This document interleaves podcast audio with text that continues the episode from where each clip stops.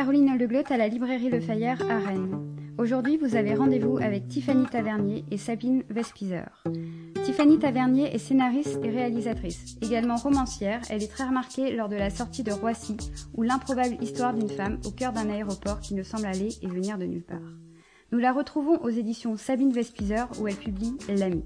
Le monde de Thierry s'effondre le jour où Guy, son meilleur ami, est arrêté pour meurtre. Puissant, viril et percutant. Depuis 2002, Sabine Vespizer édite des ouvrages de littérature française et étrangère. Remarquable dans les rayons des librairies, chez Le Fayère, on aime les livres, l'objet livre de Sabine Vespizer. Il se distingue par une apparente sobriété graphique piquée de couleurs flash qui surligne les titres. Chic et pop, format que l'on garde en mémoire.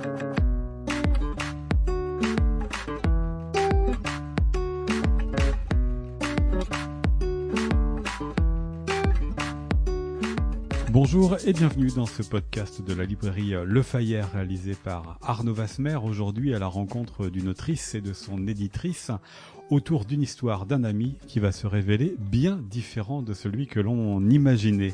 Bonjour Tiffany Tavernier. Bonjour. L'ami, c'est euh, le titre du roman que vous avez publié aux éditions Sabine Vespiesser, qui nous rejoindra dans la seconde partie euh, pour qu'elle nous raconte euh, comment elle a travaillé avec vous et puis explorer ce qu'est sa maison d'édition. On va débuter avec vous pour découvrir justement votre roman L'ami, dans lequel vous racontez deux couples de voisins devenus amis euh, presque par défaut. En tout cas, dans cette géographie, euh, ils sont les seuls à euh, l'habiter. Et un jour, la gendarmerie et le GIGN débarquent pour embarquer l'un des couples. Mais celui que vous racontez, ce n'est pas celui-ci. C'est le couple d'à côté. C'est le couple qui est formé par Thierry, qui répare des machines dans une usine et qui va, avec sa compagne, revisiter leur relation avec comme nouvelle information, donc celle de, la raison de l'arrestation. Comment est né euh, Tiffany Tavernier, ce roman justement qui raconte pas celui chez qui se passe énormément de choses, mais le voisin d'un côté qui est impacté et qui est complètement influencé, qui voit sa vie percutée par ce qui s'est passé à côté de chez lui? Bah, vous avez prononcé le, je crois, le mot euh, l'à côté. J'aime beaucoup ça, comme dans, euh, par exemple, dans une journée particulière, ce film admirable. On est aussi dans un à côté de l'histoire, par la petite fenêtre. Et là, euh, justement, j'aime pas m'intéresser à un meurtrier. Euh, enfin, j'ai pas, c'est pas là où mon intérêt ou ma curiosité euh, est, est titillée. Et je suis beaucoup plus intéressée et questionnée, interrogée par la personne qui finalement a été complice sans le savoir et qui s'est retrouvée amalgamée, embarquée dans une histoire ultra violente qui est celle d'une amitié qui semblait tout à fait banale, ordinaire, sympathique, une, amitié de voisinage et un peu plus pour Thierry quand même. Et soudain, c'est un fracas absolu, euh, une vérité euh, insoupçonnable, insoupçonnée, qui rejaillit. Et c'est là où ça m'intéresse. C'est qu'est-ce que soudain cette nouvelle réalité, ce, fracas, cet aveuglement, cette révélation, c'est vraiment une révélation, euh, va transformer ou va décimer dans la vie euh, de, de Thierry. Vous avez parlé, euh, Tiffany Tavernier, du fait que l'amitié que Thierry entretenait avec son voisin, c'était un peu plus qu'une amitié, il y avait quelque chose entre eux. J'aimerais que vous nous définissiez euh, quelle est cette amitié, notamment pour cet homme, Thierry, qui va se voir reprocher plutôt son côté solitaire. Même la DRH de son usine va lui reprocher de ne pas se syndiquer, preuve de son manque d'intégration, en tout cas son manque d'intérêt pour le collectif et pour les autres. Oui, moi je voulais quelqu'un euh, de très solitaire, de je voulais euh, raconter l'amitié de deux hommes. Et Thierry, c'est un homme de silence. C'est un homme euh, des mains. C'est un, un, travailleur. c'est lui qui répare, mais avec ses mains, les machines il, a une sorte de euh, d'autonomie d'existence euh, et d'émotion. Il n'a pas besoin, en tout cas, euh, il a l'impression de ne pas avoir besoin de raconter. Il a l'impression que ses émotions transparaissent.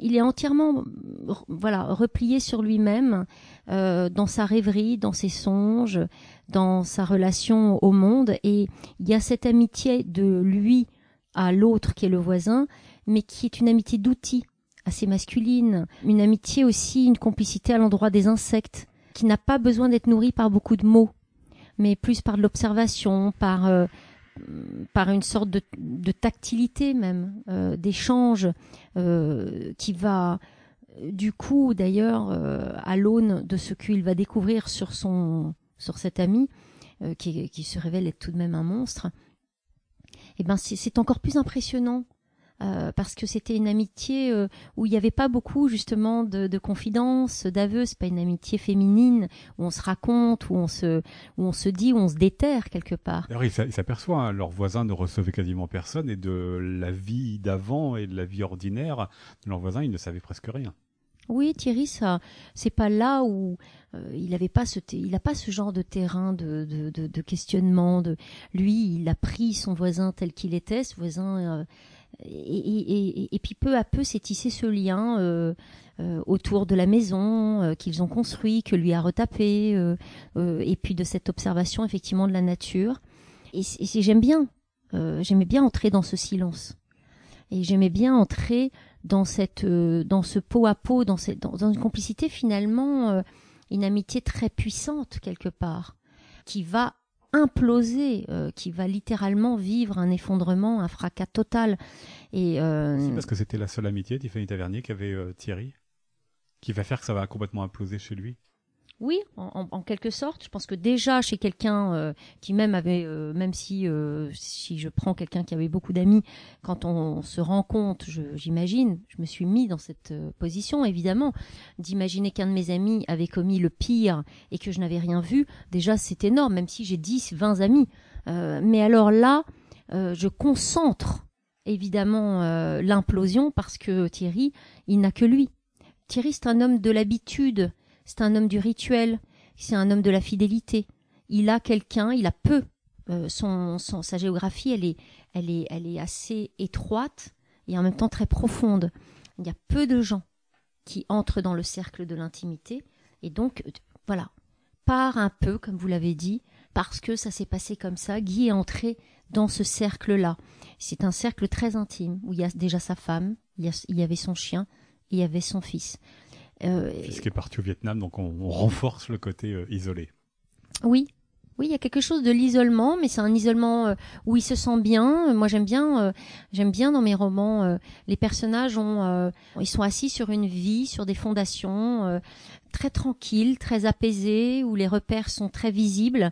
Et puis, tout d'un coup, il se passe quelque chose, et là pour Thierry, c'est cette arrestation, c'est le, déjà le cri strident des sirènes, le vrombissement des voitures, c'est un fracas. Et, euh, et j'aime explorer euh, qu'est-ce qui se passe dans nos vies quand tout, euh, quand tout, tout d'un coup vole en éclats et tous les repères, tout ce qu'on a mis en place n'a plus de raison d'être. C'est l'impuissance à laquelle vous avez confronté votre personnage, que vous l'avez dit, hein, Thierry, il est réparateur de machines dans une usine. C'est-à-dire que son travail consiste à justement faire en sorte que ça, que ça remarche, que ça refonctionne. Et là, vous le confrontez à une impuissance totale. Il y a des gendarmes qui viennent chez lui d'abord pendant l'arrestation pour euh, le protéger, puis ensuite pour l'interroger, mais il lui donne pas les éléments de compréhension pour réparer sa propre vie à lui. Oui, ça c'est une autre chose, c'est l'impuissance, oui l'impuissance. On nous donne tellement l'impression d'être puissant, on se rend compte avec ce virus qu'on ne l'est pas, mais on nous donne, on est quand même dans une sorte de... Il y a quelque chose dans, notre civilisation, dans l'Occident, la toute-puissance. Et, j'aime, euh, ça c'est vrai aussi, c'est que la question là de cette trahison et de cette de cet aveuglement ou de en tout cas on ne sait même pas si c'est une trahison en tous les cas de de l'autre et de l'altérité qui soudain se révèle être quelqu'un qu'on n'a absolument pas imaginé et qui, se révèle euh, et qui nous montre de lui une face terrible, on peut vivre dans des ruptures amoureuses, ou on peut vivre même dans des ruptures à, des échelles beaucoup moins importantes. Là, c'est vraiment l'échelle maximale. Personne ne peut répondre à cette question. Il n'y a pas de psy il n'y a pas euh, une école dans la société, il n'y a pas quelqu'un qui vient vous dire bon bah moi j'ai la réponse à cette question. Il n'y a pas de réponse. Il y a juste des gens qui vont vous taper sur l'épaule et qui vont vous dire c'est terrible, tu n'as pas vu, ou quelqu'un d'autre qui va lui dire comment t'as fait pour pas voir, hein, qui sont les deux possibilités. Et qui, Le, travaille complètement parce que euh, lui et sa femme, Thierry et sa femme, sont complètement travaillés par la question de la culpabilité. Qu'est-ce qu'ils ont fait avec leurs voisins qu'ils auraient pu faire autrement s'ils avaient su exactement ce qui se passait dans leur maison? Ah bah c'est là où euh, voilà la culpabilité. Parce que il euh, n'y a pas de réponse et après ben on revisite l'intégralité de son existence et on essaye de trouver des réponses, on essaye de trouver une explication, on essaye de trouver quelque chose. Or en face c'est la ténèbre c'est la ténèbre la plus absolue, c'est le mal, le mal absolu. Hein. C'est comme euh, devant la. Enfin, pour moi, on est sur l'anéantissement total. Et donc, qu'est-ce que nous sommes euh, Qu'est-ce que qu'est-ce qu'est-ce que c'est qu'un type ordinaire face à l'anéantissement total? C'est quelqu'un dont la vie lui échappe totalement parce que vous racontez aussi la manière dont les médias viennent le presser pour avoir justement les questions que vous avez posées. Euh, qu'est-ce que vous saviez des voisins Qu'est-ce que vous avez pu faire avec eux? Alors la vie lui échappe. Dans une première partie, tout tout littéralement vole en éclats. Après, même son couple. Même son couple, tout. Euh, après, finalement, ça, ce n'est qu'une première partie pour moi. La question, au fait, euh, euh, c'est là où le néant, la ténèbre, qu'est-ce qu'elle révèle de vous-même? Qu'est-ce qu'elle vient déclarer finalement de vous-même? Et, et c'est là où Thierry, tout d'un coup, qui est un type banal, euh, qui est beau dans sa façon d'être. Moi, je trouve, il est voilà, c'est un type silencieux, fidèle, il aime sa femme. Bon, il a, il a des, on va s'apercevoir quand même. il a des trous, mais mais mais pas visibles, pas forcément si visibles que cela. Et euh, qu'est-ce que soudain cette ténèbre de l'en face va euh, va faire surgir de lui? Ça, c'est vraiment une question fondatrice vous la complexifiez cette question, euh, Tiffany Tavernier, par le fait que lui et sa femme ne vivent pas de la même manière euh, ce qui se passe. C'est-à-dire que elle, ne pense euh, se réparer que ailleurs et lui veut absolument rester ici. Oui, parce que je pense que c'est un roman sur sur l'altérité. Sur moi, ça me fascine. A quelque chose quand on rejoint le ressenti. La question de l'autre, elle est immense parce que chaque personne est une en soi une géographie, une île, un monde entier de ressenti et qui est du, et qui est à chaque fois totalement autre et totalement divergent. Et c'est incroyable. Il y a quelque chose de miraculeux ici et de terrible. C'est, c'est à la fois tragique et à la fois magnifique. C'est-à-dire qu'effectivement, face un couple qui s'aime depuis 30 ans, qui, qui vit, qui vit, qui a eu un enfant, euh, soudain face justement à cette ténèbre de, de l'eau, du voisin, eh bien, entre eux, il y a un écart énorme. Euh, et il y a des, voilà, moi j'aime bien travailler les écarts entre les gens euh, et, les écarts de mes personnages d'eux-mêmes à eux-mêmes, mais aussi tous ces écarts dont en fait tous nous sommes tissés et en même temps séparés, parce que c'est de ces écarts-là que que le roman surgit pour moi. C'est de cette distance-là. Alors je vais faire l'inverse, je vais vous rapprocher, puisque dans ces podcasts avec la librairie Le Fayère, on s'intéresse évidemment aussi à, la relation des auteurs avec les personnes qui euh, sont leurs éditeurs ici. Donc Sabine euh, Vespiesser, c'est euh, le deuxième roman que vous publiez chez elle après Roissy. Pourquoi est-ce à elle que vous avez adressé ce nouveau texte? Bah, c'est une rencontre, c'est souvent une rencontre, un auteur, une éditrice. Là, ça a été assez miraculeux je pense ne pas avoir le temps de pouvoir tout raconter, si ce n'est tout de même que là, euh, pour le coup, le destin a joué un énorme coup de dé et euh, m'a offert euh, cette rencontre de façon assez somptueuse, il faut dire. Et ça, ça a matché de façon, on peut le dire les choses comme ça. Ça, c'est-à-dire que ça fait depuis des années que je cherche un éditeur qui puisse entendre euh, ce que je suis au fait et ce que je suis en train de devenir aussi. Hein. C'est très important, la question du devenir. Moi, je me sens pas forcément très française dans mon écriture et dans mes recherches. J'ai énormément voyagé. Je suis passée par d'autres. Euh, mais j'ai jamais rencontré quelqu'un, je me suis jamais sentie parfaitement entendue ou comprise. Il y avait toujours un, ce problème d'écart. Et avec Sabine Vespizer, euh, avec Sabine, je peux dire tout court quand même, eh bien il y a cet archipel-là total de un îlot de, de, de à la fois de recherche de langue qui est très très importante pour moi et en même temps une ouverture absolue internationale donc une géographie internationale donc une capacité d'intégrer d'ingérer un souffle euh, une épique une tragédie et une intimité en même temps qui est très rare au fait chez un éditeur. Et, moi, je sais que ça va m'apprendre beaucoup de choses et qu'avec euh, Sabine, déjà, je voilà, euh, j'intègre. Bah, c'est un panthéon. On n'a pas besoin d'en faire de la pub, mais j'intègre plus qu'une édition, une amitié. Et puis et, puis éventuellement pour mon écriture, une école.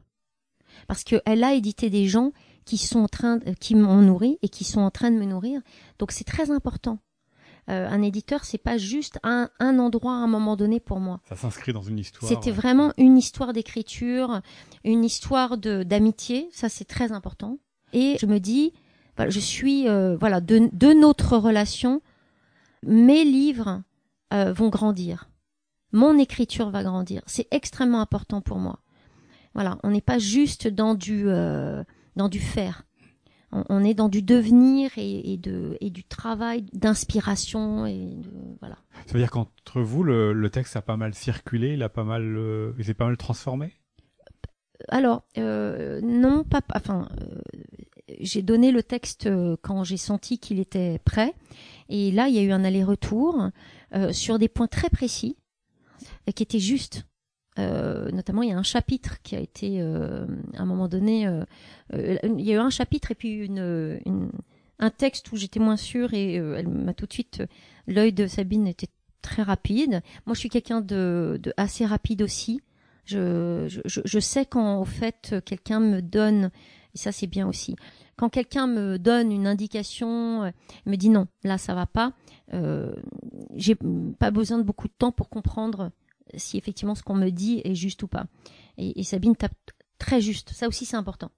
Euh, donc, euh, effectivement, il y a eu, on, a balancé euh, un, chapitre et pour de très bonnes raisons, et puis un texte qui était moyen finalement, qui était inséré. Moi, je m'étais arraché les cheveux pour l'écrire, donc on, y tient toujours à ce genre de truc. Mais il n'était pas très bon. Et donc là, il faut avoir de l'humour. Mais il a fallu, oui, on n'a pas beaucoup, beaucoup bossé, mais on a sur Roissy, euh, sur Roissy aussi, on a, on a la fin. Voilà, et ben on peut découvrir Roissy, puis donc L'ami, votre nouveau roman par aux éditions euh, Sabine Vespessière qui va nous rejoindre dans un instant. Merci beaucoup, Tiffany Tavernier. Ben, merci à vous. Merci beaucoup pour votre travail.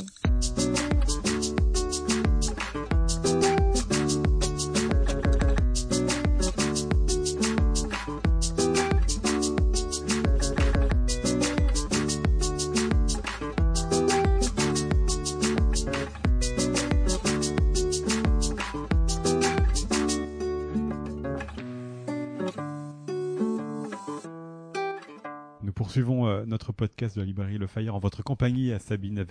Bonjour. Bonjour. C'est vous donc qui éditez euh, L'ami, euh, le nouveau roman de Tiffany Tavernier que nous venons d'entendre. Elle nous a raconté également comment vous avez travaillé ensemble et aussi comment vous vous êtes rencontrés. Elle a dit que ça avait tout de suite matché. Racontez-nous votre version de l'histoire. C'est la même, heureusement. Hein, c'est toujours très triste quand dans les histoires de rencontres, on a le blanc et le noir. Non, non, là, c'est absolument la même. C'est-à-dire que hum, de manière assez exceptionnelle, j'ai d'abord rencontré Tiffany avant de rencontrer son texte. Ce qui en général n'est pas le cas. Quand on est éditeur, on rencontre un texte d'abord et l'auteur ensuite. Et euh, il se trouve que j'ai une manière d'aimer les textes qui font que je n'ai jamais, je crois, été déçue par la personnalité de l'auteur que je découvrais après avoir lu son texte. Parce que euh, j'aime dans un texte qui, est une, une vérité de l'écriture, un souffle, une énergie, une sincérité, on peut le dire comme ça, qui euh, est en général le reflet de la personne qui l'écrit. Et là, ça a été euh, à l'inverse. J'ai d'abord rencontré euh, Tiffany à un festival de cinéma à Lyon. J'ai rencontré cette jeune femme pétulante devant une machine à café un matin qui me dit J'adore ce que vous faites. Il était 8 heures du matin, je m'étais couchée à 2 heures après plein de projections. Et elle me dit, voilà, je m'appelle Tiffany Tavernier. Et on sympathise. On se retrouve le soir à dîner, on sympathise. Je lui demande ce qu'elle fait. Elle me dit, je suis en train d'écrire un livre sur Roissy, je vais l'envoyer à mon éditeur. Et là, moi qui suis pas envieuse en général et qui ne, déteste, euh, voilà, enfin me servir dans le catalogue des autres, ce que je trouve très disgracieux, euh, je me dis, tiens, dommage. Bon, voilà. Et puis, on se dit, on va se revoir. Et en effet, 15 jours plus tard, je reçois un message de, de Tiffany, un peu gênée, me disant voilà, mais écoutez, quand je vous ai rencontré, euh, n'y voyez aucune, euh, aucun calcul de ma part. Je n'avais pas du tout l'intention de vous séduire entre guillemets pour euh, vous envoyer un manuscrit. Mais il se trouve que mon éditeur habituel n'a pas accepté mon manuscrit. Là, je me dis chouette. Acceptez-vous de le lire? Et je lui, je lui dis oui, bien sûr. Je reçois le manuscrit de Roissy. Et là, il y a eu une rencontre extraordinaire parce que pour moi, évidemment, la vraie rencontre, c'est une rencontre avec un texte, c'est une rencontre avec une écriture. Et Tiffany, de toute évidence, maîtrise le métier de l'écriture. Vous savez, on parle beaucoup de métier d'écrivain. Pour moi, le métier de l'écrivain, c'est juste de savoir maîtriser une phrase, un paragraphe, un chapitre et la structure d'un roman. Et ça, c'était admirablement fait dans le travail de Tiffany. Et vous vous y retrouviez aussi dans Roissy puis ensuite dans la parce que ce qu'elle disait tout à l'heure était important, c'est qu'en intégrant votre maison d'édition, elle s'inscrit finalement dans les littératures que vous publiez. C'est-à-dire qu'il y avait une cohérence. J'aime beaucoup ce, ce, que disait Tiffany tout à l'heure sur euh, la question de l'international et sur la question de l'ouverture.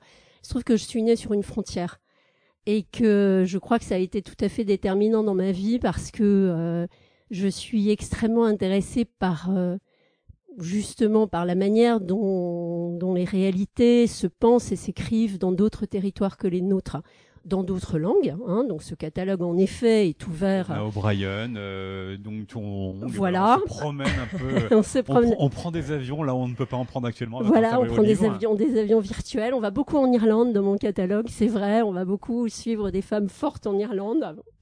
Edna O'Brien, Nuala O'Fallon, Claire Keegan, enfin voilà. Mais euh, on va ailleurs aussi. Et puis on va aussi dans mon catalogue beaucoup euh, dans des territoires où s'écrit la langue française. Haïti, euh, euh, voilà. Yannick Linhas, Louis-Philippe d'Alembert. Absolument. Je vois que vous maîtrisez mon catalogue sur le bout des doigts. Bah, je il faut dire quand même que vous venez, vous envoyez régulièrement vos auteurs à la librairie Le Fayère. Avec grande joie. Donc ça, ça m'intéresse. Et ce que j'ai retrouvé dans l'écriture de Tiffany, c'était cette ouverture-là. Il était tout à fait inutile qu'elle me dise qu'elle avait beaucoup voyagé. Ça se lit, ça s'entend dans sa phrase. Ça s'entend dans l'ouverture de sa phrase et dans la largeur de spectre stylistique qu'elle maîtrise. Quand vous lisez L'ami, vous avez euh, des passages extrêmement lyriques, vous avez des passages extrêmement factuels, et vous avez quelqu'un qui sait parfaitement ce qu'elle fait. Et ça, pour moi, c'est le plaisir de l'écriture, de, de l'édition, pardon, c'est de me trouver confronté à une écriture qui m'apprend et à un écrivain qui réagit très rapidement quand euh, je fais mon travail d'éditeur acupuncteur, c'est-à-dire que voilà, je, je, lis et je me dis tiens là il y, a un, y a un petit nœud là, il y a un truc qui cloche. Et quand je le dis à Tiffany, elle me dit ouais j'ai essayé mais je savais que ça passerait pas, que tu le verrais. voilà. Donc euh, voilà ça, ça j'aime bien. Le fameux texte sur lequel elle a souvé. Euh, voilà le fameux texte c'est ça et et, et, en même temps, je crois qu'une relation euh, d'auteur à éditeur et réciproquement ne peut tenir sur le long terme que quand il y a un respect infini. Or, euh, moi, je ne suis pas animatrice d'atelier d'écriture, euh, euh psychothérapeute, ni mère de substitution. Euh, mon, mon, matériau de départ, hein, c'est le texte. Et quand ce texte force absolument mon admiration, la relation se construit évidemment. La relation se construit dans le désir et dans l'attente.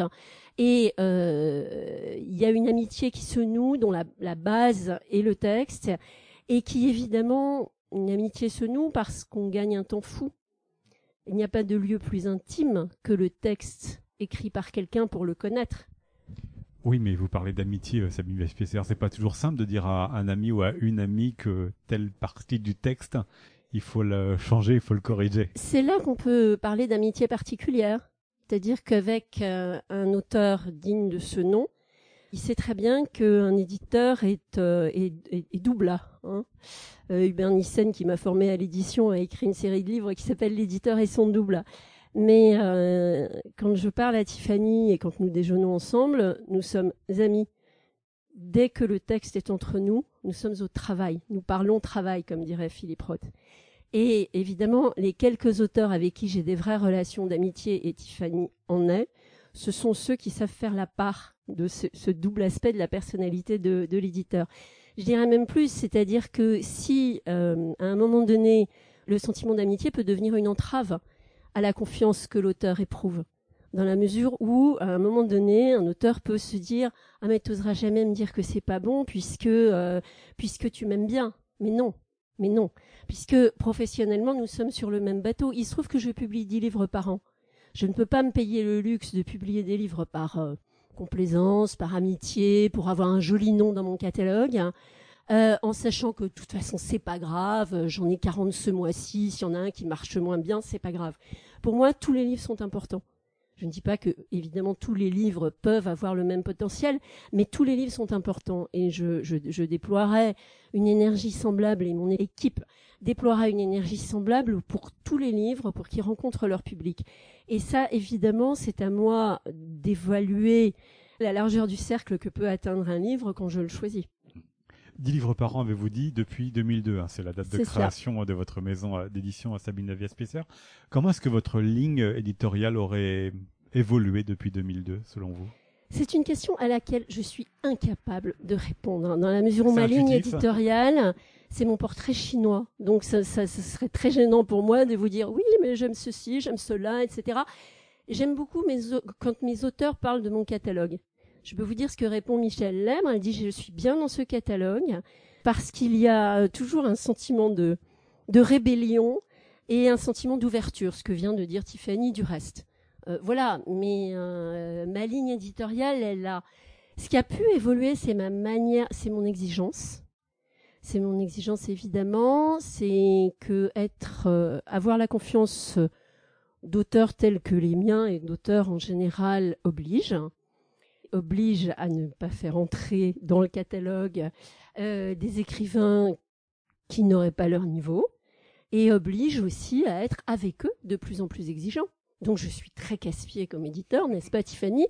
Mais je pense que euh, c'est aussi mon, mon, travail que de, que de pousser un auteur dans tous ses retranchements et, de faire en sorte que l'auteur lui-même n'ait pas le regret de l'ultime lecture qui aurait pu apporter quelque chose de plus à son texte. Il faut aller au, bout, au bout du bout. Et comment vous savez justement que vous l'avez atteint ce bout? Comment vous sentez que le texte que vous avez sous les yeux, ça y est, c'est le moment qu'il devienne un objet et qu'il soit lu par euh, un public? Vous êtes lecteur vous savez bien quand un texte est fini, enfin quand vous êtes enthousiaste. Voilà, vous le savez bien et quand je suis euh, lectrice et je lis, je lis beaucoup évidemment. Enfin, je veux dire, je vais beaucoup en librairie, enfin en temps normal.